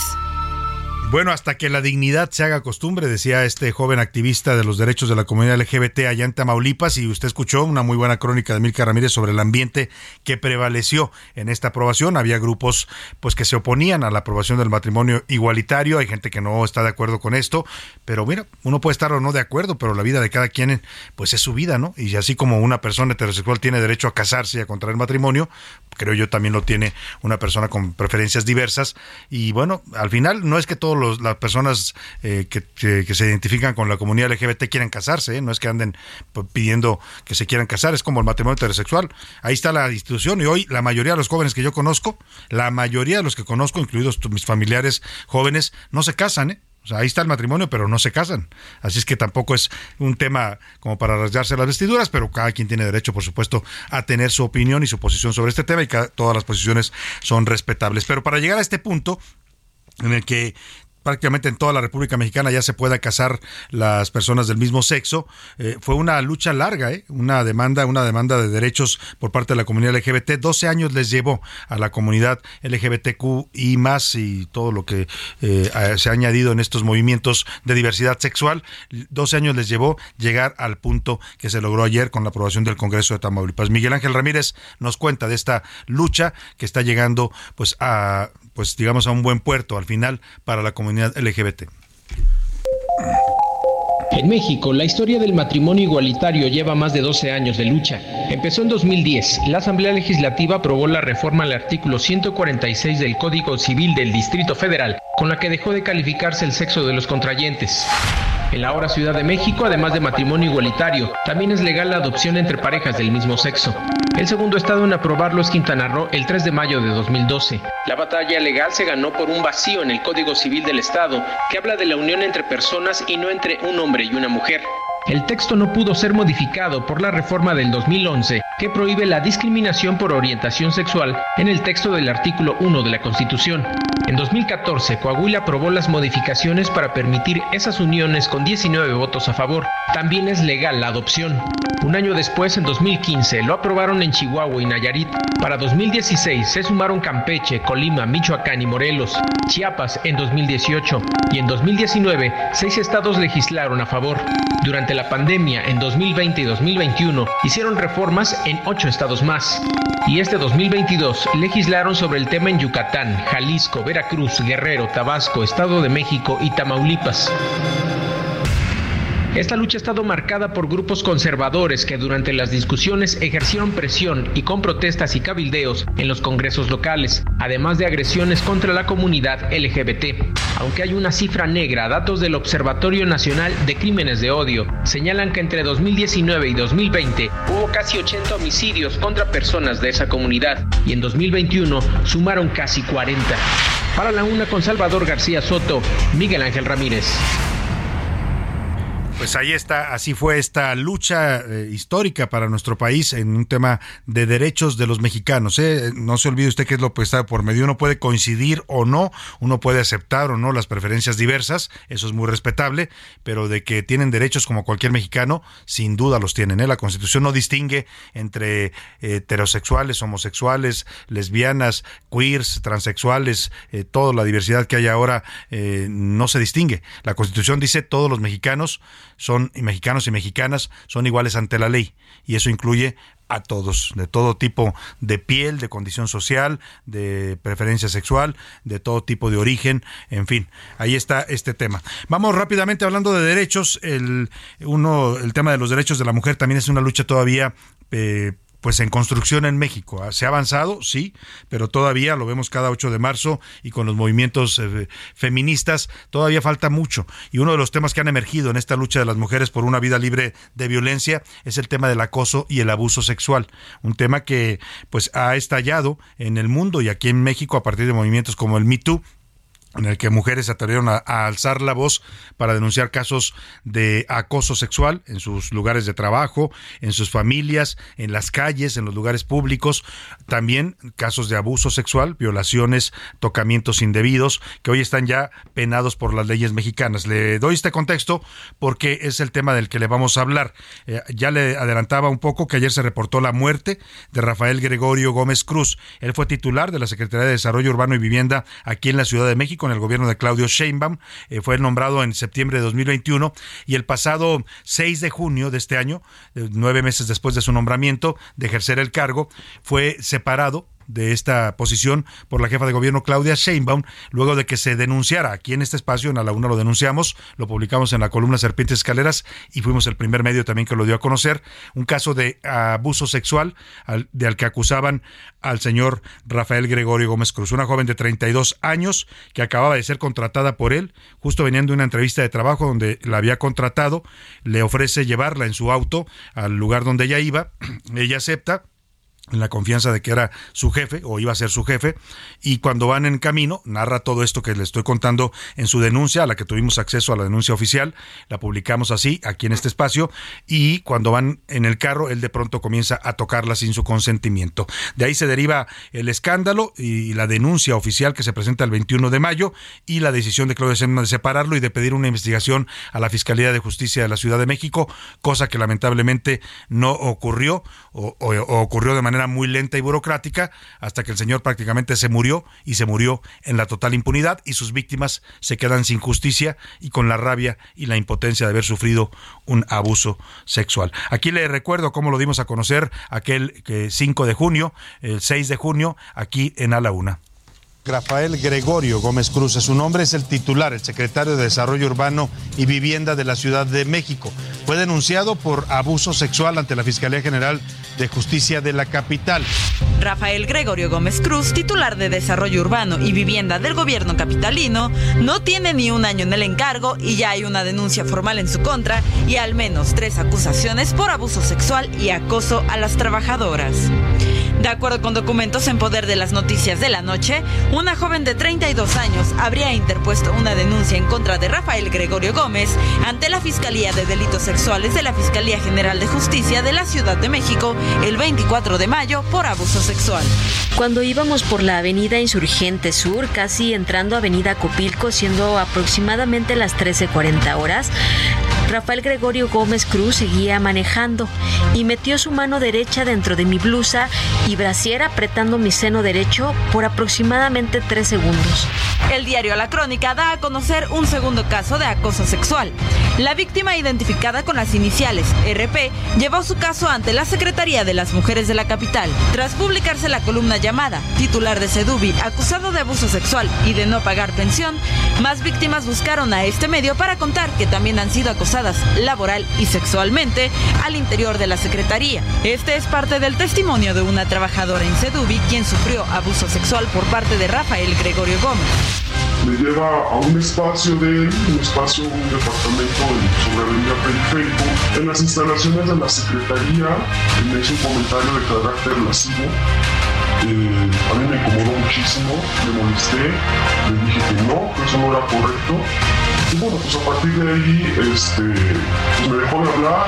Rafael Gregorio Gómez también es deudor alimentario. En 2019 fue demandado por su esposa Viviana Macías por no haber pagado 101 mensualidades de pensiones alimenticias vencidas. Pues así lo dimos a conocer este caso que desató la separación del cargo de este funcionario, lo ordenó la jefa de gobierno Claudio Sheinbaum. También dijo cuando lo separó del cargo que le iba a pedir a la Fiscalía General de Justicia de la Ciudad de México y a la Fiscalía de Delitos Sexuales que muy pronto le informaran si había un elementos. Pues mire, no le hicieron caso porque pasaron seis meses y jamás se sometió totalmente a proceso ni se le llamó a declarar al señor eh, Rafael Gregorio Gómez Cruz que ayer se reportó muerto en su domicilio en condiciones todavía bastante extrañas porque no hay información oficial sobre la causa de la muerte. Y precisamente para hablar de este tema, le agradezco mucho que nos tome esta llamada a Mabe. Ella es la primera víctima de la que hablábamos en esta denuncia a la que tuvimos acceso. Le agradezco el valor primero de haber denunciado a su agresor y ahora también de compartir este testimonio con más mujeres que sufren este tipo de acoso y de abuso y que a veces por miedo no se atreven a denunciar. Mabe, te saludo con gusto. Muy buenas tardes. Hola, muy buenas tardes, Salvador. ¿Cómo estás?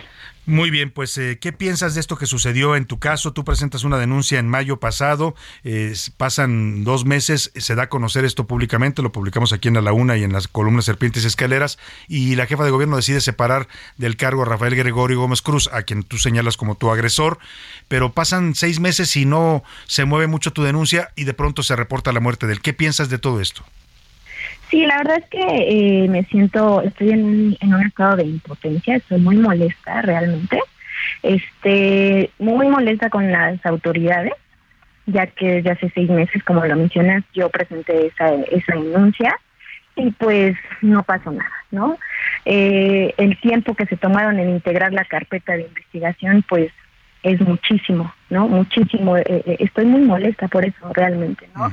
Porque no no se le dio, o siento yo como como víctima que no no se le dio la atención adecuada a a, a este proceso, a este proceso que, que, que- yo estaba llevando, ¿no? Claro, no se le dio y sobre todo para un gobierno, y me refiero al gobierno de la Ciudad de México y a la Fiscalía de Justicia de la Ciudad de México que encabeza doña Ernestina Godoy, pues que han dicho públicamente, han dado varios discursos donde dicen que ellos, eh, para ellos son prioridad los derechos de las mujeres.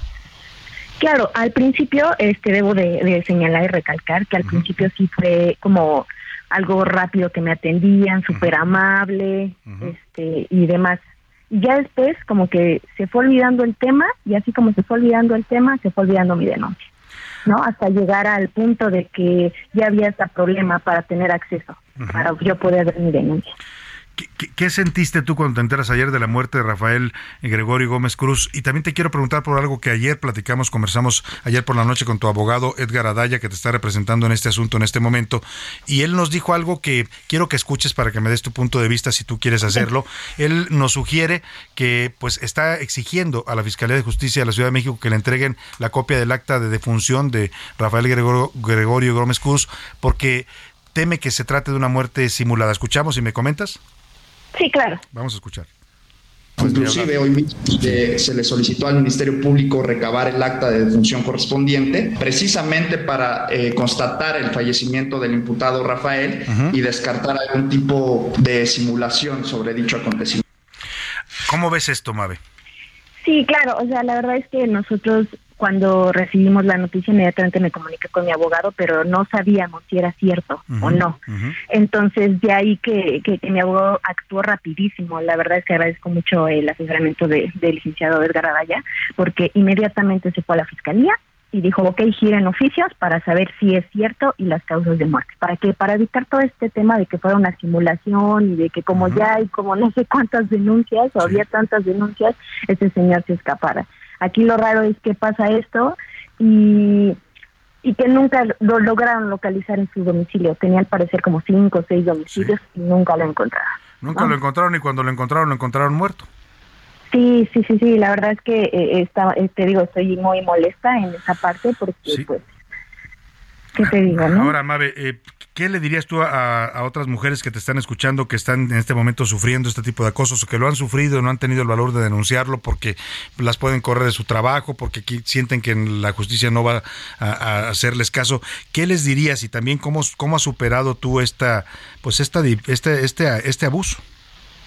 Sí, me ha sido, ha sido un proceso de, de, de terapia y, y, ha sido difícil, ¿no? Terapias y estar yendo al, al, Ministerio Público cuando te hacen recordar absolutamente todo y con el policía de investigación y demás.